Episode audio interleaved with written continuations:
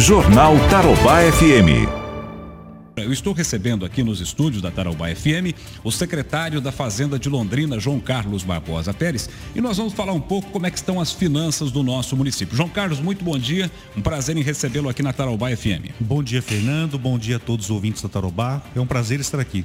João Carlos, primeiramente, eu gostaria que você falasse de qual é o impacto que até agora a Covid-19 já provocou nos cofres públicos, né? No, no, nos cofres da Prefeitura de Londrina, não só em relação aos gastos né, que vocês estão tendo com a Covid, com, com leitos hospitalares, com medicamentos, com, com infra, é, com logística e tudo mais, mas em relação a tudo que já foi impactado pela Covid. Perfeito, Fernando. Veja, nós tivemos até o mês de julho, de março a julho, né, que foi o impacto maior da, da pandemia, uma queda na arrecadação de 59 milhões de reais, né? E aí um dado interessante, né, Fernando? Nós identificamos aí, e já era esperado, né, que a maior queda registrada se deve àqueles tributos ligados à atividade econômica, como por exemplo o ICM, o ISS. Esses dois tributos eh, somados, hum. nós chegamos a uma queda de 25 milhões de reais. Né? 25 e, milhões? E uma projeção de chegarmos no final do ano com uma queda de 100 milhões. Quando a gente fala em 100 milhões, são os tributos chamados tributos livres, que são aqueles recursos destinados né, aí a manutenção da máquina, investimento em educação, saúde, assistência. Então nós tivemos uma queda registrada de 50 milhões até o momento e uma, um aumento né, nas despesas decorrentes do Covid de próximo aí a 85 milhões de reais comparados com o mesmo período do ano passado. Então, é, é um ano aí né, de muita dificuldade. Nós implementamos uma série de ações com o intuito de fecharmos com equilíbrio, né? E uma das ações é o nosso Profis. Mas nós temos a certeza, a convicção que iremos chegar no final do ano é, honrando todos os nossos compromissos aí e fechando né, em consonância com o que a lei de responsabilidade fiscal é, preconiza. Tem é, alguma perspectiva de não conseguir fechar o 13 terceiro, de não conseguir fechar alguma folha com não. tributos, tudo isso tem que postergar alguma coisa, tem que deixar alguma coisa para trás ou não? Não, não, nós não trabalhamos com essa hipótese não, Fernando. Que nós bom. temos um conjunto de medidas adotadas pela Secretaria de Fazenda, em conjunto com planejamento e controladoria, no sentido de equacionarmos esta conta, né? Então nós falamos aqui do aumento da despesa e uma, uma, uma, uma, uma redução nas nossas receitas. Nós temos um conjunto de, de, de medidas, como por exemplo o contingenciamento do orçamento, um profis, né? nós tivemos aí o recurso do governo governo federal que nós já recebemos três parcelas de 16 milhões de reais, né? Então, assim, só para que o nosso ouvinte entenda, a prefeitura, nós temos um orçamento de, de 2 bilhões e 100 milhões de reais, mas desse orçamento, 1 bilhão são chamados recursos livres. A, é, essa parcela desse bolo é que nós temos uma dificuldade aí é, neste ano. Mas com esse conjunto de medidas adotadas até o momento, que é o contingenciamento, o Profis, o retorno de a Câmara, né, contribuiu com 20 milhões de reais, é, a, a, os recursos federais, enfim, esse conjunto de medidas medidas e que irá possibilitar o equilíbrio e para que nós tenhamos então equilíbrio garantindo todos os nossos compromissos, como por exemplo o 13 terceiro que você mencionou. Pois é. Olha, se o João Carlos fosse ministro da Fazenda, se ele fosse ministro da Economia, a, a, fala que ele deu agora aqui no Jornal Tarobá não impactaria tanto nas bolsas de valores como a do Paulo Guedes ontem. Ontem o governo projetou um aumento no orçamento da União um aumento do déficit fiscal, né, João Carlos? Perfeito, isso mesmo. E isso impactou. Então, o que o João está falando para a gente, no âmbito aqui da nossa cidade, no, do nosso município, tranquiliza tranquiliza servidores, tranquiliza o empresariado, porque é parte dessa massa de recursos da prefeitura é injetada no próprio comércio, não é isso, João? Perfeito. E depois gera até o ISS de volta. A gente está fazendo uma leitura aqui um pouco mais avançada, não é, do que se costuma debater aí na mídia é, de uma forma mais superficial. Por quê? Porque esse é o debate, não é? A, a, a pergunta é, a prefeitura, a, a, situação financeira da prefeitura, os compromissos que ela tem com obras, com Covid, com isso, aquilo, são suficientes para nos deixar tranquilos até o final do ano e até o, o ano que vem, o próximo prefeito que chegar, João? Perfeito. Veja, Fernando, a, a, essa é, crise né, gerada pela pandemia, ela é uma crise que vai se estender para o ano que vem também. Talvez o ano que vem é, seja um ano mais difícil do que 2020. Por quê? Porque esse ano nós tivemos um auxílio do governo federal, né? Sim. O ano que vem, só para se ter uma ideia, Fernando, as nossas receitas tributárias, para que o ouvinte entenda, a receita tributária é receita do ITBI, ISS, Sim. PTU, FPM, a soma dessas receitas para 2021, ela, a somatória é a mesma que nós tínhamos lá em 2019. Ou seja, nós estamos somando aí 796 milhões de reais contra 806 milhões em 2019. O que, que significa isso para para que o ouvinte entenda. O nosso orçamento para o ano que vem ele está estagnado.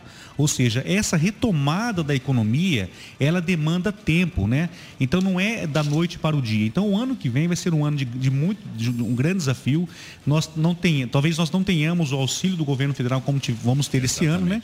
Então vai ser um ano que nós vamos ter que fazer uma reengenharia financeira, cortarmos despesa, porque nós temos aí, Fernando, algumas obrigações que são constitucionais, né? Ou sim, seja, cada sim. um real que ingressa no Tesouro Municipal hoje, a, a prefeitura tem por obrigação investir 25% em educação e 15% em saúde. E o ano passado, o município de Londrina investiu 28,12% em educação e 26,27% em saúde. O mínimo é 15%.